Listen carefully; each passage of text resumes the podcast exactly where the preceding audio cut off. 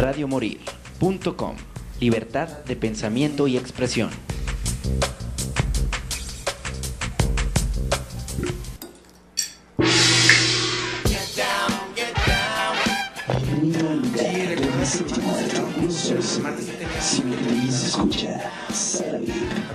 Música, la da lugar a. Te voy a comprar uno de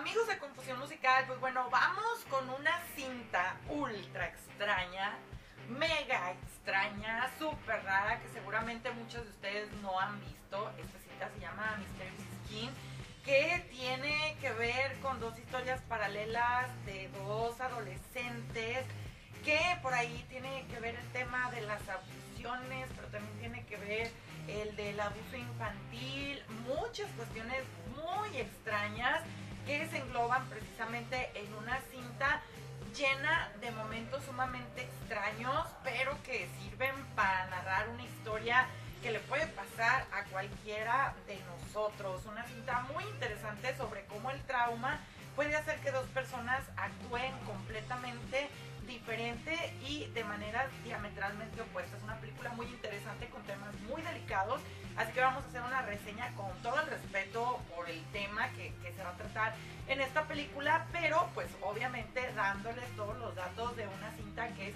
muy buena cinta. Vamos entonces con esta reseña y regresamos para que nos digan en los comentarios qué es lo que opinan.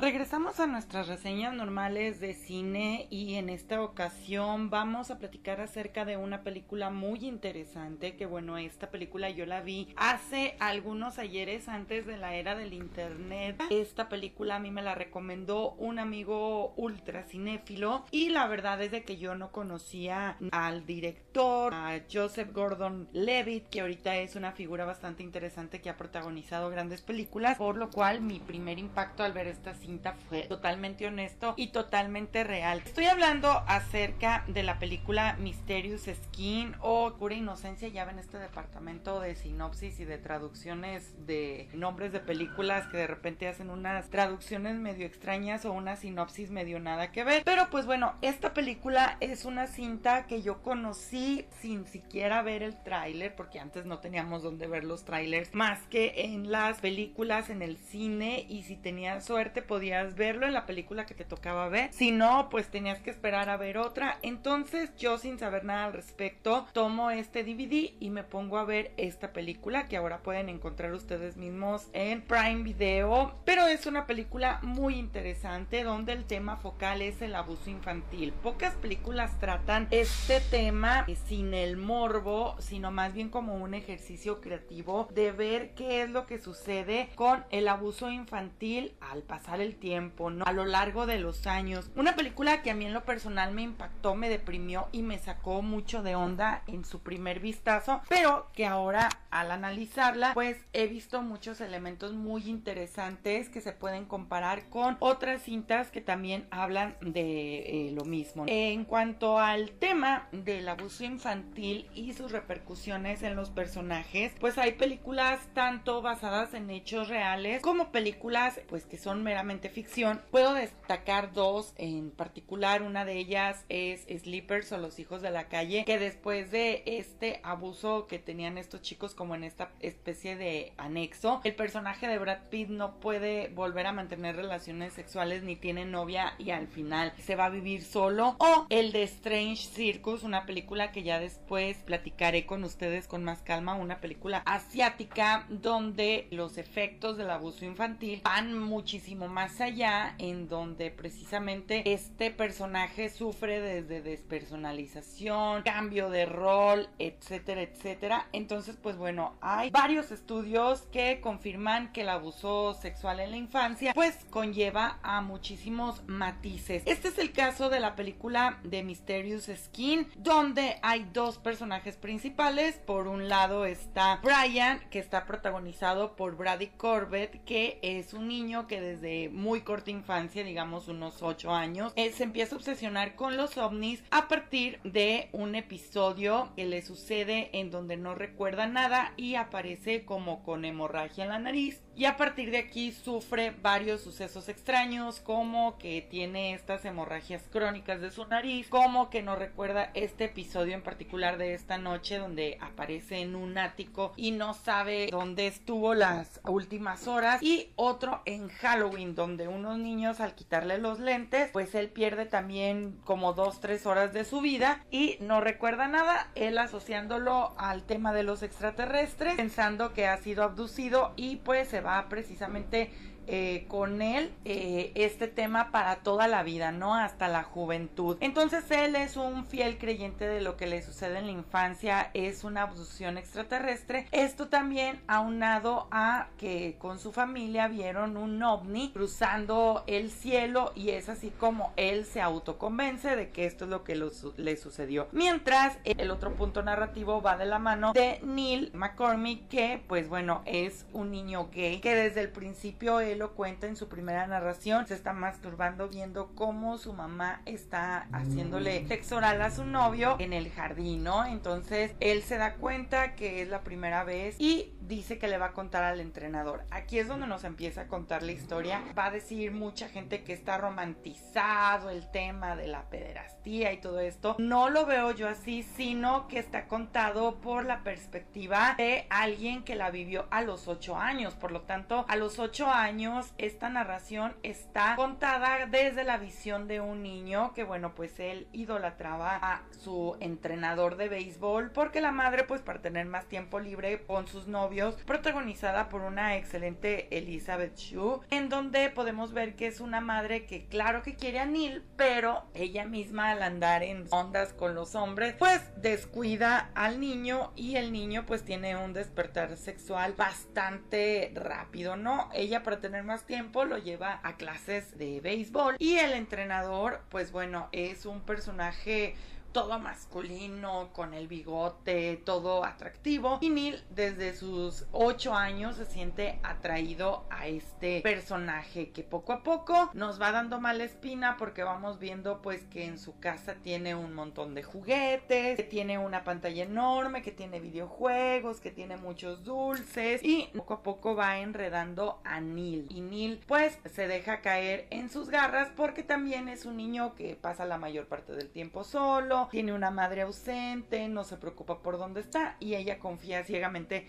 en el entrenador. El entrenador abusa de él, lo besa en los labios y se ve que lo besa en otras partes y él en, lo mis en la misma narración nos dice que había pasado y punto, ¿no? Entonces, a partir de aquí, Neil comienza a desarrollar pues ciertos comportamientos sexuales que no van con su edad, cosa que su mejor amiga Wendy, protagonizada por Michelle Trachtenberg pues se da cuenta de esto en un Halloween, precisamente en el Halloween donde desaparece el otro niño Brian que desaparece en varias horas de su vida. Y en este mismo Halloween secuestran entre comillas a un niño para ponerle unos fuegos artificiales en la boca y al momento de explotar pues el niño está cubierto de sangre y para que este niño no hable pues Neil le hace una felación en frente de Wendy a lo cual Wendy pues queda estupefacta y se da cuenta pues de que Neil pues es está es un niño con un despertar sexual muy por encima de todos los demás y esto se debe precisamente a los abusos sexuales que tuvo con este eh, entrenador. Él jamás en la vida lo ve como un abuso sexual, al contrario, él piensa que él es el único que lo quiso de verdad y de cierta manera deja un vacío en su persona, no solamente al robarle la inocencia, sino al hacerlo pensar que él era la única persona que lo amaba, ¿no? Entonces, bueno, la historia da un salto a muchos años después cuando ellos ya son unos adolescentes y vamos a ver la vida de cada uno de ellos, ¿no? Por su parte, pues bueno, vamos a ver que Brian sigue totalmente obsesionado con el tema de los ovnis, tanto así que pretende recuperar estas horas perdidas. Es un fanático de estos programas de misterios y de alienígenas que salen en la televisión. Su madre, pues bueno, le dice que no les haga tanto caso, que siente que hay mucho charlatán ahí y es como una chica de un pueblo, pues también platica que ella fue abducida y él se da la tarea a buscar a esta chica. Entonces, este joven está totalmente obsesionado y quiere como salir adelante de esta pausa que se hizo en su niñez para encontrar la verdad. Por otro lado, vamos a ver que Neil se convierte en un joven promis. Él tiene como estos encuentros en este parque. Entonces es ahí donde comienza a prostituirse. Para esto que van pasando experiencias de todo tipo. La primera vez pues es con un hombre bastante bonachón que al parecer él tenía familia y vemos aquí cómo le paga y él pues como todavía recuerda al entrenador. Unas escenas bastante estructuradas donde no se ve más de lo que se tendría que ver, pero sí nos llega en el contexto y la verdad es de que yo quedé súper sorprendida de la actuación de Joseph Gordon Levitt, que también vamos a ver que él trabaja como de medio tiempo haciendo cronista deportivo en partidos de béisbol y vamos a ver aquí un pequeño acercamiento con un niño para que le dé un premio por entregarle la bola y nos vamos a quedar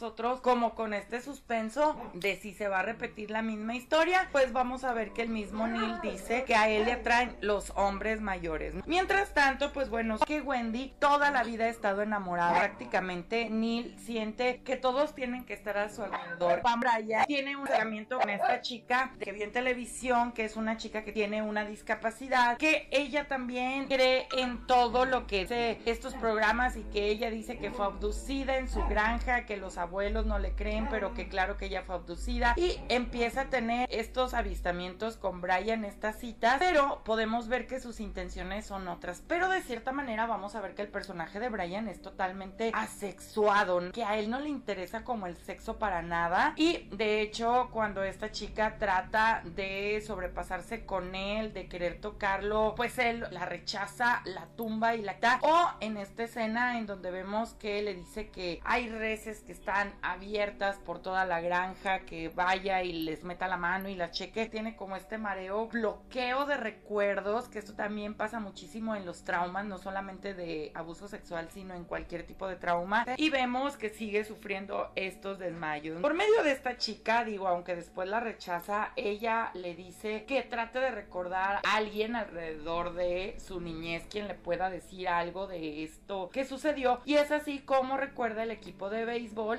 y pues roba una fotografía del equipo completo y al romper el cuadro donde estaba en la parte de atrás encuentra el nombre de Neil. Entonces es aquí como se va a dar la búsqueda con Neil para preguntarle qué es lo que pasó. Sabe que Neil es una pieza importante, no sabe aún por qué, pero sabe que algo tiene que ver. Wendy se va a Nueva York y le dice a Neil que si él quiere irse, pues que ahí lo espere y que le da hospedaje y que lo va a ayudar. Entonces Neil decide irse a Nueva York a buscar pues su camino, mientras Brian se encontraba un paso atrás de él. Simplemente un paso se encontraba eh, cuando da con él, con Eric y con su madre, precisamente después de dejarlo en la estación de autobuses y pues empieza a hacer amistad con Eric en lo que Neil se encuentra en Nueva York. A él no le da miedo seguir con esta vida que tiene, pero pues nos damos cuenta de que en la gente de la gran ciudad o de la gran manzana pues realmente va a encontrar de todo experiencias que van cada vez siendo más tétricas la una de la otra, donde la gente realmente lo usa como fuera solamente un pedazo de carne y donde se arriesga a muchas situaciones bastante fuertes, como por ejemplo en una donde lo contrata un hombre que tiene VIH y que lo contrata solamente para que le dé masajes, a lo cual pues él queda totalmente asustado. Y Michelle le dice por favor pues vuelva ya a tener un trabajo normal, que gane dinero y pasta normal como todos los demás sin arriesgarse tanto, a lo cual él lo intenta en una empresa en donde ella le consigue trabajo, pero vemos que él pues no, no es feliz y no es lo suyo, hasta que pues pues antes de la Navidad en donde se iba a encontrar con su madre en su pequeño pueblo decide dar una última ronda y pues un tipo bastante extraño lo sube a su auto, lo lleva a su casa, es un hombre súper cortante una noche antes de Navidad y podemos ver aquí que es un hombre sumamente violento porque desde el principio pues le ofrece cocaína, lo obliga a drogarse y eh, estando ya en la cama lo empieza a bofetear y prácticamente lo viola en una escena bastante fuerte, dejándolo inconsciente y dejándolo afuera de los apartamentos, a lo cual él sin dinero, sin mochila y sin nada pues tiene que regresar totalmente sangrado. Entonces la noche de Navidad Brian está en casa precisamente de Neil con su madre pero él le dice que lo habían asaltado y que no podía como atenderlo pero Neil totalmente golpeado y totalmente mayugado sale al encuentro de Neil y les dice a Eric que por favor maneje y que lo lleven a algún lugar y llegan a la vieja casa del entrenador. Brian no lo entiende, Neil le dice a Eric que los deje media hora y después vuelva por ellos y se meten por la puerta de atrás. Obviamente el entrenador ya no vive aquí, estamos hablando que han pasado más de 10 años, precisamente 10 años y hay una escena en donde Brian dice que se habían dejado de ver 10 años, no sé cuántos meses, no sé cuántos días, porque él sí tenía como el dato de todas las horas que habían dejado de verse y entran a la casa, a lo cual Brian se rehúsa a recordar, a lo cual pues le comienza a decir Neil que el entrenador tenía ahí una pantalla, que tenía muchos juegos, que tenía muchas cosas, pero empieza pues entre la negativa y querer saber la verdad a preguntarle qué pasó. Entonces Neil empieza a contar la historia del entrenador del equipo de béisbol y la primera vez que lo habían llevado a la casa. Nunca fue una abducción, nunca se trató de aliens, nunca se trató de otras cosas. Siempre fue el entrenador y Neil que sirvieron de cebo, quienes después de un partido cancelado por la lluvia cuando su madre ni su padre habían ido por él, pues se lo llevan a la casa del entrenador y entre juegos pues comienzan a abusar de él. Entonces, pues le cuenta que también la última vez que había pasado había sido después de que eh, lo habían encontrado Halloween sin lentes y se lo habían llevado a su casa para jugar el juego de los 5 dólares en donde era introducir el codo en ya se imaginarán qué cavidad del entrenador y el que lo hiciera pues se iba a ganar estos 5 dólares pero que después de que esto sucediera pues bueno Brian se encontraba como desconectado de que se encontraba como fuera de sí y nunca volvió a ser el mismo. Empieza Brian a sangrar de la nariz nuevamente y podemos ver que comienza pues a llorar pero que Neil lo comienza pues a consolar mientras en la parte de fuera comienzan a escuchar unos villancicos porque precisamente era Navidad. Una película bastante fuerte del 2004 dirigida por Greg Arab, adaptada de la novela del mismo nombre de Scott Hain de 1995 que se estrenó en el Festival de Cine de Venecia y que la verdad es de que dejó a toda pues la gente impactada. Básicamente este fue el debut de Gordon, de Joseph Gordon Levitt, que bueno, después lo vamos a ver en películas un poco más rosas, pero pues que él empezó precisamente en este tipo de cine y que pues esta película nos habla básicamente de los estragos de, de abuso infantil en donde vamos a ver que pues los padres de Brian nunca se enteran, la madre nunca se entera, donde él culpa mucho a su padre aunque de manera inconsciente y que sin saber bien qué le pasó porque recordemos que él tiene bloqueados estos recuerdos pues él le dice al padre que él nunca estuvo ahí, que nunca lo ayudó, que nunca supo qué le pasó porque pues él esperaba como que estos padres lo cuidaran y lo defendieran. Y pues podemos ver las dos caras del abuso sexual. Por un lado pues bueno este descontrol desenfreno sexual de este despertar temprano del personaje de no encontrar otra manera de satisfacerse el siempre estar atrás del recuerdo de este entrenador aunque su mejor amiga le diga Neil tenías ocho años eso no debió de haberte pasado y que él en su mente lo visualizara como lo mejor que le había pasado cuando realmente pues fue abusado por, por este hombre y que él nunca lo haya aceptado como, como un abuso, sino como si fuera amor de verdad. Y por el otro lado, el trauma de Brian de no poder tener una sexualidad normal, de tener que tapar estos recuerdos, porque pues obviamente para él eran muy fuertes, eran recuerdos que no quería explorar, no podía aceptar, por eso este bloqueo y esta obsesión con el tema de los aliens para tratar de encontrarle una respuesta a lo que había pasado con él. Bastante fuerte esta película que nos habla acerca de estos vórtices, pero como sí o sí el abuso sexual infantil tiene una repercusión que vuelvo a repetir, aquí está hablando de dos personajes, pero ya se ha visto en el cine como en Strange Circus todo lo que sucede mentalmente con este personaje, todo lo que sucede mentalmente no solamente con este personaje, sino con la madre del personaje y en Los hijos de la calle con el personaje de Brad Pitt. Así que pues bueno, díganme qué opinan, díganme qué les parece esta película, una película muy fuerte, pero que en los 2000 realmente estábamos como muy abiertos a estas temáticas y que de una forma bien contada se podían llegar a plasmar en la pantalla sin morbo, sin escenas que no fueran como tan perturbadoras y que pues bueno ya después estaremos hablando de otras películas de este tipo que hablan precisamente también de abuso infantil. Pero por ahora vean en Prime Video esta película de Mysterious Skin o Oscura Inocencia. Estos títulos les digo, estos títulos raros. Me gusta más el título de Mysterious Skin, así se llama el libro.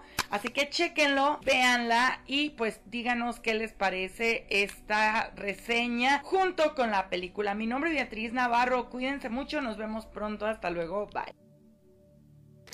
Regresamos después de haber escuchado nuestra reseña de esta semana, Mysterious Skin, una película muy fuerte, que es lo que les digo, ay, yo he visto tanta cosa fuerte en mi vida que, ay, no, Dios mío, no sé cómo no me he quedado más loca, más loca de todas las cosas que he visto. La verdad es de que eh, mucho de este cine ha llegado a mí también por parte de nuestro amigo de Séptimo Arte Mundial, que él literalmente es alguien que consume de 3 a 4 a 5 películas al día que se dedica a vender cine y vive del cine y que conoce desde la película más eh, enferma hasta la película más rara, ¿no? Entonces, pues él nos ha acercado muchas de las películas que reseñamos aquí.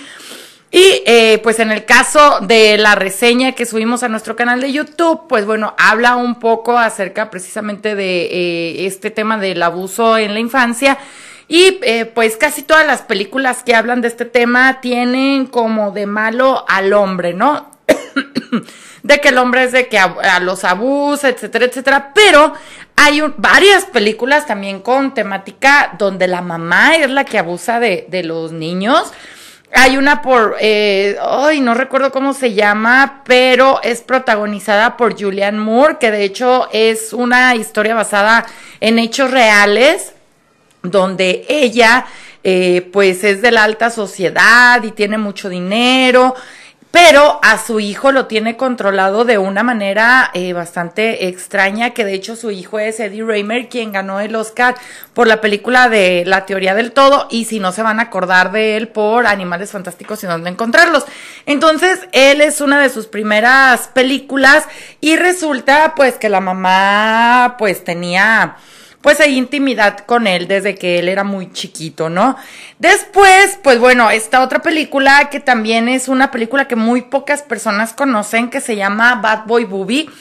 Que esta película eh, no solamente habla de abuso, sino que habla de todo este control y de los papás bien enfermos, porque eh, este ya es un hombre de treinta y tantos años que vive con su mamá en un pequeño cuarto. ¿Se acuerdan de la película de la habitación? Bueno, pues un cuarto más o menos así, con una cama, con una estufa, con un baño, ¿no? Tiene de mascota un gato, un gato que después mata y juega con el gato muerto. Entonces, él nunca ha salido de la casa porque la mamá le dice que afuera el aire está envenenado y que se va a morir. Entonces, él lo único que conoce pues son esos metros cuadrados a su gato y a la mamá. Y la mamá, pues como para entretenerse, pues se lo echa, ¿no? Se lo, se lo ha echado toda la infancia, toda la juventud y toda su vida adulta. y pues lo tiene bien controlado porque le dice que pues no tiene que salir. Obviamente, pues este eh, hombre, como no sale al mundo, prácticamente tiene como este tema de que pues como si fuera un morro, pues como si fuera un niño, ¿no? Y pues aquí podemos ver que eh, pues llega el papá y ya él se empieza a sentir así como fuera de, de, contexto porque pues la mamá ya quiere ahora regresar a tener relaciones con el papá y pues él no sabe qué onda, ¿no? No sabe qué hacer hasta que lo sacan de la casa al mundo y pues él no sabe qué onda. Entonces, aquí le va a tocar de todo, ¿no? Desde que le van a tocar buenas personas, desde que le van a tocar malas personas, desde que lo meten a la cárcel, desde que en la cárcel le hacen cosas. Y es más que nada una crítica social de que las personas como que no tienen malicia o que son más inocentes pues también son presa fácil para las personas que pues son malas, ¿no? Porque pues este personaje al nunca haber salido al mundo realmente no es malo, no tiene malicia, no, no eh, tiene desconfianza de las situaciones ni de las personas hasta que se va enredando poco a poco en situaciones muy feas que lo hacen terminar hasta en la cárcel, ¿no? Una película muy buena que bueno, hay, hay muchas películas, les digo, de, de esta temática. Eh, por ahí también está Serbian Film, que esta película es como una leyenda urbana porque siempre en todos los tops sale en uno de los primeros lugares junto con Irreversible. Pero más allá, pues, del morbo inicial y de las dos escenas así bien fuertes, una con un bebé y una con un niño, la del bebé yo estaba así, no mames, neta. Qué pedo. Eh, la fuera de, digo, si cortamos esas dos escenas, la realidad es de que la película, bueno, una media hora de película, la realidad es de que es una película muy, muy buena porque pues habla precisamente de este mundo de la pornografía, ¿no? Y de cómo las personas que tratan de salir de este mundo pues se la ven bien difícil porque están acostumbrados a tener como este dinero fácil, por así decirlo, y que entrar en el mundo real y batallarle con los sueldos de seis mil pesos. De 5,200. De 5,200 al mes, pues está cabrón, ¿no? Y Mayra se queja de lo que gana en confusión. Hay que mandarla a ese periodicote. Hay, hay que mandarla a un periodicote a la, a la, a la Mayra ahí para que sepa qué onda. Y eh, pues bueno, vean estas dos películas. Eh, esta película de Mysterious Skin la pueden encontrar en uh, Prime Video, esa la pueden encontrar ahí. Y pues la otra, ahorita les digo, porque no siempre están subidas en las plataformas. Hasta como el otro día nos preguntaban la de Tanatomorfor, Tama, Tanato, tan, Tanatomo, ¿esa película? ¿Tanatomorfosis? No, ¿cuál? Esa es la metamorfosis, tú también, no mames, Frank Kafka. Tanatomorfos, Tanatomorfos. Me preguntaban que dónde la podían ver, no está en ninguna plataforma, pero está en YouTube porque de repente YouTube se ahí se quita de los algoritmos y hay películas bien fuertes ahí en YouTube, la de Necroromantic también está ahí en en YouTube, esta película que traumó a un compañero mío de la secundaria de por vida porque se la puso su hermano mayor de chiquito. Ay, no es que si ustedes supieran las historias que yo me sé con gente traumada por películas, pero bueno, esta película de Necroromantic que es, sí está bien rara y bien perturbadora, porque estamos hablando de los 1980s, en donde se supone, bueno, que se supone, pues, porque es por algo el Marqués del Sade, del Sade, hoy nomás el Marqués del Sade, escribía todo lo que escribía desde el mil, ¿qué? 1800 casi, 1700. Sí, porque 1800 es de Mozart, es ya el Renacimiento también. Entonces, eh, pues resulta que esta película habla de una pareja que se dedican como a trabajar en una morgue en donde rescatan cuerpos. Entonces, eh, tienen ahí un fetiche con estos cuerpos decadentes y putidro, putridos. Y resulta que pues esta eh, chica tienen un cadáver ahí, le pone un palo de escoba y pues ya se imaginarán lo demás. Entonces la historia es de que mi compañero de la secundaria estaba chiquito, estaba en la primaria y pues ya saben, ¿no? El hermano mayor, cochino, que siempre hay uno en la familia, eh, estaba viendo con otro hermano, con otro amigo películas, ¿no? Entonces eh, mi amigo sabía que de repente veían películas así para, para adultos. Y dijo, ah, pues ahorita me voy a asomar y voy a ver acá sus cochinadas. Y ve esta escena que yo les estoy eh, narrando de Necroromantic. Y el morro tuvo sexo hasta los 20 y no sé cuántos.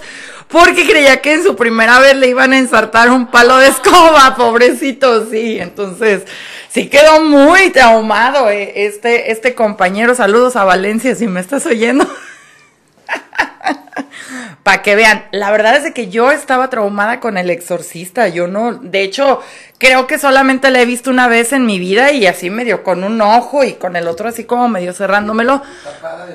Porque cuando yo estaba chiquita también, así ya saben, antes era de quieres convivir, ves lo que hay, no es como ahorita de que no, no ensucie la mente del niño. No, antes a nuestros papás les valía gordo que si era, les valía gordo que si era la clasificación A, B, triple X. A los papás les valía madre, o sea, se ponían a ver su mujer casos de la vida real y ¿Han visto ahorita cuántos youtubers tienen casos perturbadores de mujer, casos de la vida real? Eso consumía mi generación, o sea, veíamos eso cenando, o sea, cenando ahí la abuelita y los tíos y los hermanos y, y uno así, ay mamá, ¿qué, cómo, cómo que le sacaron los ojos? Y Sí, sabes, o sea, entonces la verdad es que a nosotros, yo estoy muy traumada con dos películas, una de ellas es El Exorcista, porque una vez yo así de, papá, papá, yo quiero estar aquí contigo, y mi papá, no, es que esta película no te va a gustar, y yo, sí, yo quiero estar contigo, papá, y que sale la escena del crucifijo ahí de, de la Reagan, y no mames, pues dije, no, qué pedo, y me quedé traumada porque yo creía que se me iba a meter el chamuco, o sea, te lo juro, yo creía que se me iba a meter el diablo y al rato me iba a andar metiendo otras cosas. Y dije, no, no mames, qué miedo. Y otra de las películas que me traumó también en mi infancia fue mucho la película de Robocop, porque pues bueno, ya muchos años después, bueno, no tenía, nosotros éramos humildes, no teníamos cable, claro que no existía el internet. Entonces, eh, pues todo lo que salía en el canal 5 después de las 8 de la noche, porque te, ponían unos monitos que cantaban, vamos a la cama, que hay que descansar. No te tocó, ¿verdad? No, creo que no. Bueno, y yo creo que no. Entonces, estos monitos te avisaban que ya, güey, o sea, ya se acababa lo chido y ya venía lo perturbador. Entonces, si a los papás les valía madre, pues te tenían ahí acostada con ellos, ahí cotorreando. Y pues acaban las películas cero censuradas, ¿no? El caso es de que el cine de los ochentas es muy grotesco y aunque los efectos especiales están del nabo, la realidad es de que en ese entonces eran súper sorprendentes porque era como lo último en tecnología que había, ¿no? Entonces, la escena esta en donde le, le cortan el brazo al, al Morphy y le empiezan a disparar y lo descuartizan, no, no, no mames. O sea, yo creo que la soñé en pesadillas no sé cuántos años y fueron así como de mis traumas cinéfilos de, de pequeña. ¿Tú cuál, Mayra? Ahorita me, me estaba acordando, este... Arriba por alguna razón... Ah, tengo micrófono. Sí, tienes micrófono. Ah, yo aquí mentando mal. Sí, güey. este, no, este, me acuerdo que estaba, eh, co- a- íbamos a visitar un primo y me acuerdo que él tenía como estos jueguitos de cochecitos y yo decía, ah, jueguitos de cochecitos. Y estaba morra, tenía como 7, 8 años, no me acuerdo, pues estaba bien morrilla. Y su mamá fue de que, ¿y por qué mejor no ven una película? Ah, sí, Simón, no sé dónde diablos sacó Destino Final. Uy, no mames. Pero yo tenía de que 7, 8 años y la escena que me traumó feísimo, no, me- no sé cuál, es, cuál número de destino final era, pero unas morras que entran a una, una cama de bronceado y se achicharran ahí. Ah, sí. Güey, yo tenía como 7, 8 años y yo estaba como de que no, no, no, no, no, horrible. Tuve pesadillas con esa, con esa escena un montón de tiempo y díganme cuándo he usado una O sea, y, y no, ¿ya la viste después de grande o no? Eh, no, vi, las, vi todas menos esa, creo que es la primera. O sea, sí la brincaste, dijiste, no, no era- mames. Era la que estaban en la montaña rusa, creo. Entonces, no, o sea, he visto ya grande, este, y me gustan mucho, se me hacen bien, ¿cómo se le puede decir? Bien culas, o sea, es como que... eh. Pero sí, esa escena yo de niña viéndola, nah. No, sí Esa- está esa sí fea. fue, fue mi trauma de, de muchos años, de que me acuerdo que hasta los 12, 13 comprendí que eso no me iba a pasar, pero sí, No lo sabemos, todo puede pasar. Después conocí mil maneras de morir y me di cuenta que todo era posible, ¿no? No, que de morir te dio, te hizo, te hizo, te hizo temer A todo. cabronamente a todo. Sí, no Hasta manches. un pinche clavito de este tamaño. Sí, y de hecho, eh, otra película también que me ocasionó traumas y pesadillas. Hay una película que se llama Enemigo, Enemigo íntimo amigo. Ay, no me acuerdo, pero total de que es un alien con un humano y es un alien que es como un reptil. Y hay una escena en donde está el humano y de una fosa sale como una cosa con tentáculos y lo empieza como a jalar y se le está como desprendiendo la pierna. No manches, yo no podía con esa escena y mi mamá me decía, ay, no seas miedosa, No seas miedosa. Pero sí, esa. Y otra, una, no, es que aparte yo me super mega asustaba de chiquita con todo. Creo que por eso me hice cinéfila, porque todas las películas me causaban algo. Y luego también otra mexicana en donde uh, se quemaba la casa y la niña salía con los cachetes quemados, no tengo idea qué película sea. Y me ponen en un pueblo ahí, mi abuelo, el sacristán del diablo, cabrón, imagínate, yo a los seis años, el título lo dice todo, o sea, el sacristán del diablo, no, pues ya no quería ir a misa, tampoco, no, no, no. Imagínate a la Betty. Sí, y tuve muchos, muchos pedos para poder llegar a ver el joven Manos de Tijeras. Me daba mucho... Body horror, así. Oh, es que es que aparte yo tengo un tema con las personas así que no sé, como como amputadas, yo tengo un pedo, pues no me gusta. Entonces, no, pues yo veía el joven manos de tijera y decía, "Ay, no, algo feo le pasó, no." Ya, como- a la Betty acá todo de- Ya veintitantos años después de su estreno, pues era la que me faltaba de Tim Burton, ¿no? Y dije, "No, pues este Pues ni modo. Pues ni modo, y no, sí lloré, y ay, me enamoré, y así todo el pedo. Pero no, sí, yo le he sacado la vuelta a muchas películas. Ay, a yo sabes a muchas. cuál ¿A le, cuál? le saqué mucho y no, nunca la he visto así bien, la de Voces Inocentes. ¿Cuál es esa? Ah, la de Yo- los morros de la guerra de. Salvador. Sí, o sea, recuerdo flashazos porque, ay, mi abuela, cuando vivía con nosotros, le encantaban las películas, no sé cómo se llama ese género, pero que es súper barato y que es de matanzas y de rancho, no sé, le encantaban esas películas. Pero un día... Este, Mexicanas. Ajá, mexicanas. Pero un día este, no habíamos encontrado nada como, pues, en- todavía cuando existían los videoclubs. Y me recomendaron así como que, ah, pues si le gusta ese tema, este, pues voces inocentes. No manches, o sea, yo recuerdo subir, también estaba morra, como unos 9, 10 años. Y este, y la escena donde, eh, bueno, es que, es que no me acuerdo muy bien, pero el caso es de que son unos niños que están en un, en un lugar donde pues hay conflicto armado.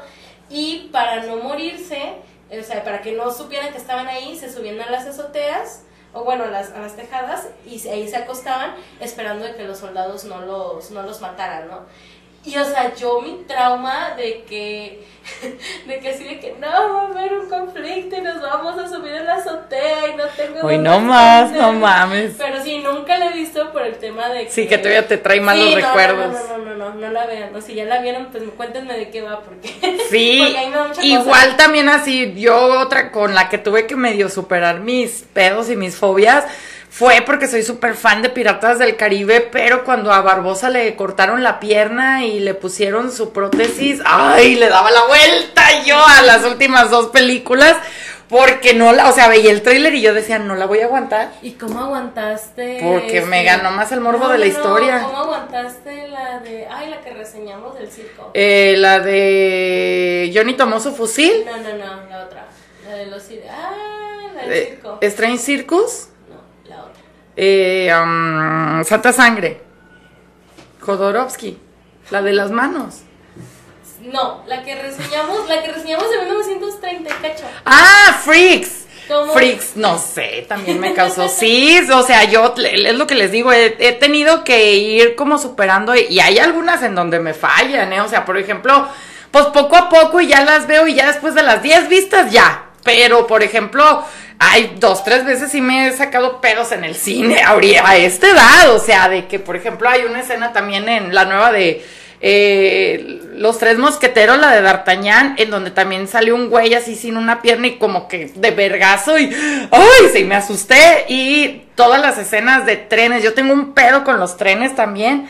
Me super, me dan ansiedad. Yo voy así al tren ligero y me pongo hasta atrás pegada a la pared porque siento que alguien va a llegar y me va a aventar por atrás.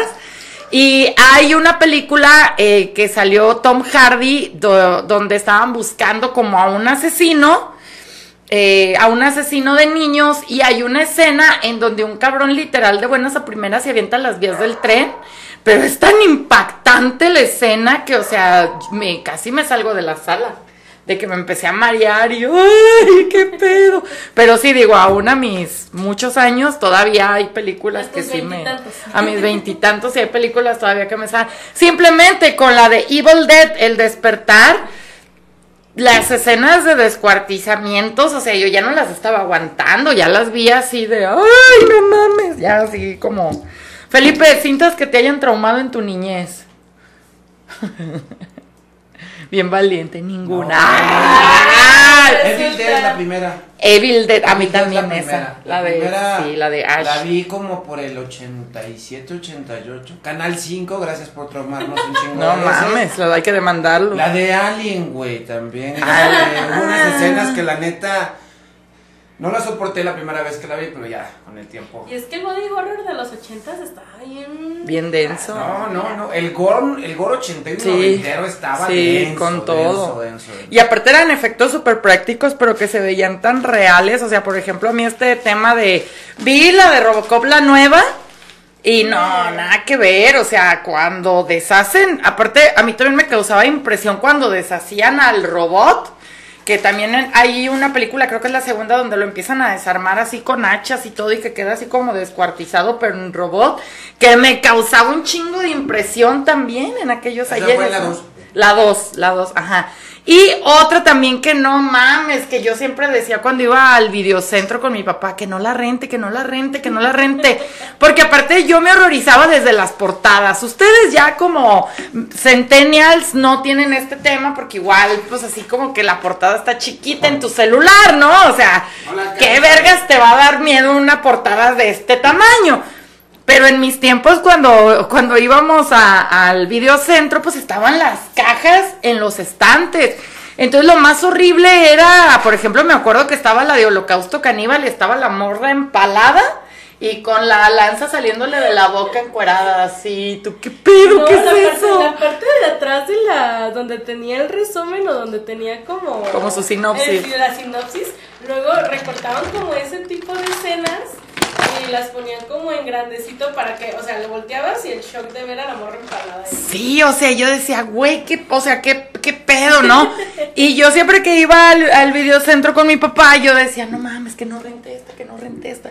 Porque había una de un cabrón que le habían cortado la mano y le habían implantado la mano de no sé quién chingados y la mano lo quería asesinar. O sea, Ah, sí, ya ahorita, ya ahorita Dices que mamá. Digo, no mames, ¿no? Pero en ese entonces yo, por favor, no, que no la renten, no, no. Y lo peor no era eso, lo peor era cerrar tus ojos, no verla y escuchar, o sea, porque te imaginabas, no mames, lo que ni el pinche guionista se imaginó, ¿no? O sea, me pasó la primera vez del espinazo del diablo, porque esa la vi con unas amigas. Y me dijeron, no, pues es que a la morra pues le falta una pierna y tiene una prótesis. Dije, no, no la quiero ver. No, fue peor todo lo que oí. O sea, la película fue diez mil veces más aterradora. De lo ya después ya la vi, dije, ay, no mames, o sea, qué Ay, pedo. güey, ¿te acuerdas ahorita? No traumado, pero sí así el pedo. de- Las de Cocoon. Ah, las de Cocoon, Ay, sí. sí, No mames, qué pedo con esas películas y sus pinches huevotes acá y los güeyes brillando. ¿verdad? Sí, sí, hay, hay varias, hay varias que traumaron nuestra infancia. Pero, estrenos, vayan a ver Flash, ayúdenlos porque fracasó en la taquilla, ¿Qué tan ayúdenlos. Del 1 al 10, 10 de malo. Eh, haz de cuenta que agarró DC, el universo Marvel, y lo quiso compactar Sí, en una está sola muy culero. Con un chingo de efectos especiales de tercera. Sí. Yo nada más he visto la imagen de la cabeza de, de Flash. Ah, cuando Ah, sale así. Ajá, es lo único que sé. Todos los que somos adictos a DC en sus series, porque la neta La esa de. Crisis de Guerras Infinitas es lo que nos estaba entregando este, esta película de Flash para hacer el reboot. Que la verdad todos decimos si hacen reboot después de Flash, de todo lo de DC, la neta la van a cagar. Siempre diciendo haciendo reboot. o sea, ya no sé DC ni tiene que- es que DC hace- está haciendo el reboot porque pues, ¿qué es lo que tiene bueno? Aparte de lo de Batman y Solamente tiene a James Gunn, que ya es accionista mayoritario, pero pues James Gunn puso toda la carne en el asador para Guardianes de la Galaxia que vi cuatro veces en el cine, cuatro veces en el cine. Ah, yo no lo Sí. quise ver porque sabía que iba a llorar. No, y las cuatro lloré. No pude superar ninguna, las cuatro lloré. Y siempre, más de dos veces sí me tocó así como una pareja atrás de mí que como que decía, no mames, tiene problemas. Está usted bien. Sí, güey, y yo, ay, no, Roque. No, pero bueno, eh, mala, mala, mala. ¿Por qué? Porque ahora todo es multiverso. Y la neta, después de todo en todas partes al mismo tiempo, ya, güey, ya. Eso sí es un- el multiverso bien. Entonces, lo que dice Felipe es totalmente cierto. Se trova la trama de Across the Universe y la de No Way Home y la de Doctor Strange. Y hace este pedo de, voy a rescatar a mi mamá. No Y importa que le den la madre al universo. lo único bueno es que sale Michael Keaton, que Michael Keaton ha de haber dicho, qué bueno que no me suicidé, cabrón. No sabes cuánto cobró Quito nada más por esa escena. Por eso te no, digo. Seguro cobró un paro. Sí, o sea, porque aparte. Michael Keaton es de las únicas personas, digo, ahí le tiraban mierda que en Birman, que, ah, no mames, antes era bad, no mames, es su historia. Es el único cabrón que es un villano en Marvel y es un héroe en DC. Háganme el cabrón favor. El güey acaba de firmar para Beetlejuice número 2. O sea, el vato ahorita dice, no mames, los 60 son los nuevos 20. No, ahorita de andar en la party, bien chido, no mames, qué envidia. ¿Qué ¿Ven? Él se ha de haber dicho, qué bueno que no me suicidé, si no imagínate, no hacen veintitantos años después Batman. Que es lo único bueno, es lo único bueno porque eh, nos dan un vistazo de los multiversos. Y por ejemplo, a mí sí se me hizo muy chido que metieran al Cristo, Christopher Reeves, el que quedó Sí. inválido y después murió, que es el Superman de los ¿70s? o- 70s, 80s. Pero lo que no me gustó es que metieron al de Nicolas Cage, que nunca llegó a la pantalla grande. O sea, ese era Ese un. no existió. Sí, o sea, no existió. Entonces, pe- pero. Y ay, hubieran metido al papacito de este del. ¿Cómo se llama? El que está bien bueno. No sé tus gustos. Ay, no, pues el que era Superman. Henry Henry Cavill. No mames, sabroso. Ay. Que por cierto ya dejó de. Ya no está en el universo. Sí. Ese es el, ese es el gusto de todos, hombres y mujeres, la neta. ¿Viste una portada que sacó súper gay y aún así se ve súper bueno? Así como encuadradito y todo peludo y con su bigotito. Ya se está aquí imaginando Ay, qué rico. ¿Viste la cara que puso? No, Qué rico, qué rico.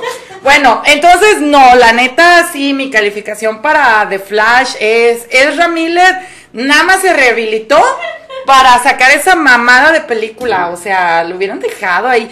Creo que también este tema de todos los escándalos de Ezra Miller y todo eso fueron a propósito para que se le hiciera tanto ruido a la película, pero ni aún así Yo ni me enteré que no, no la neta está muy mala y ya está cuantificada como un fracaso en taquilla.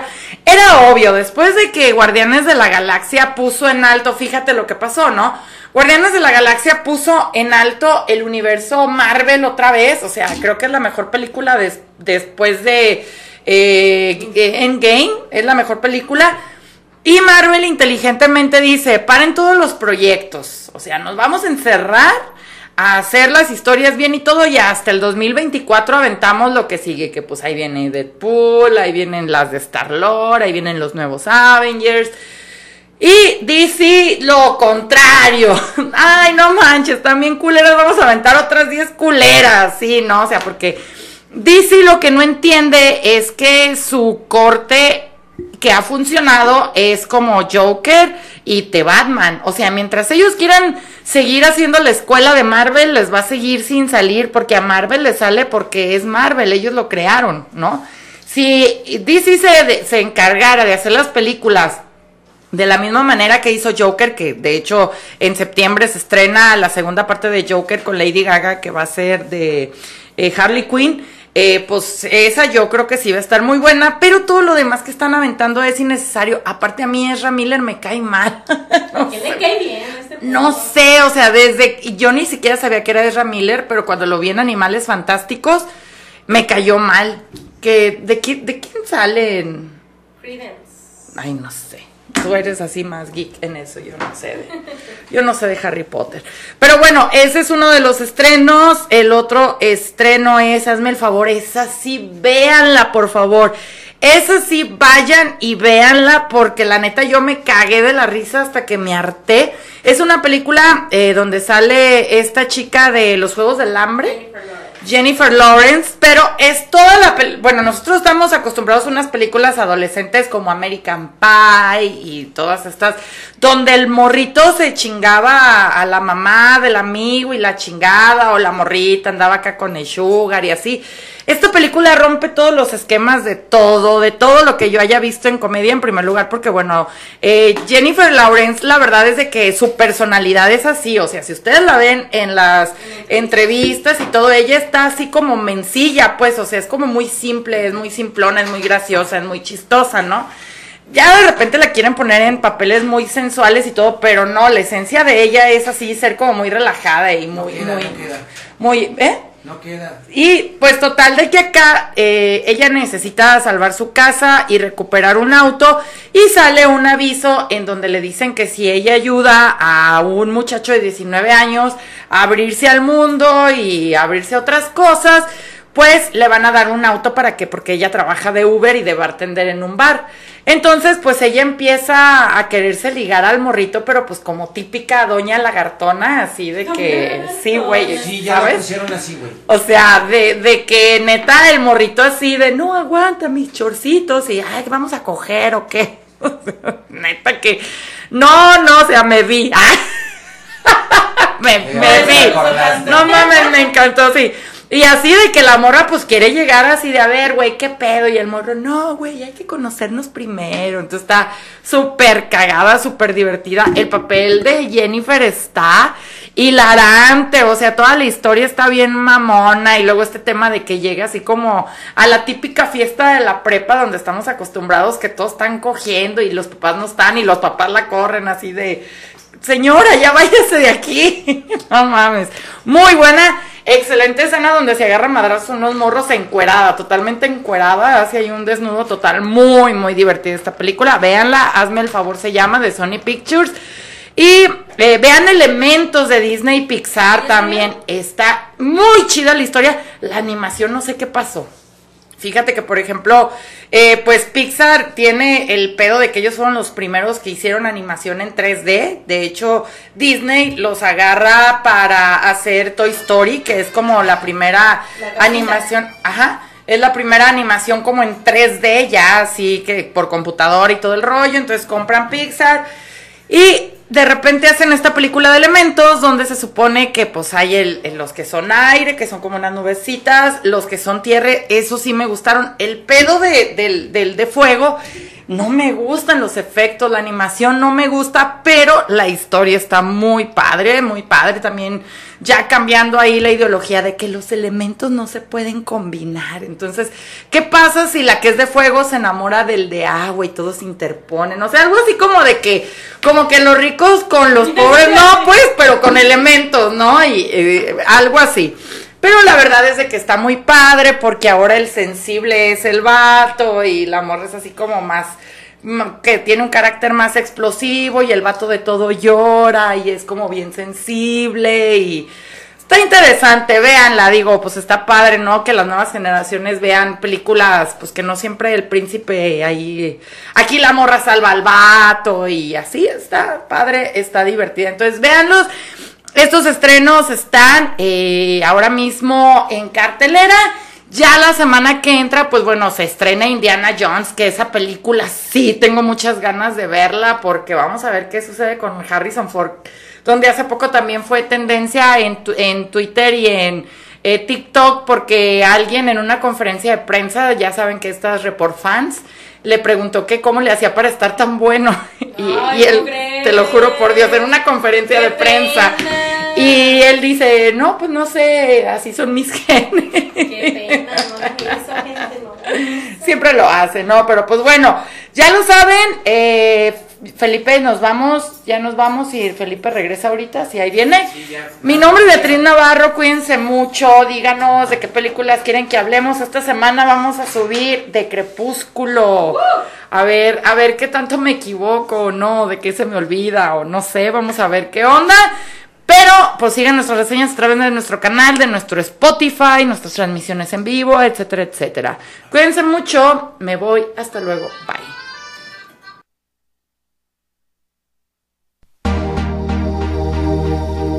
Porque el cine no solo se ve, sino que también se escucha. Te esperamos la siguiente semana en Sala VIP.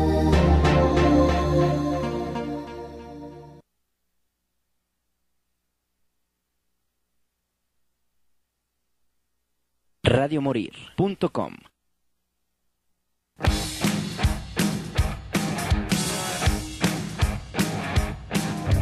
Oh, qué lejos estoy,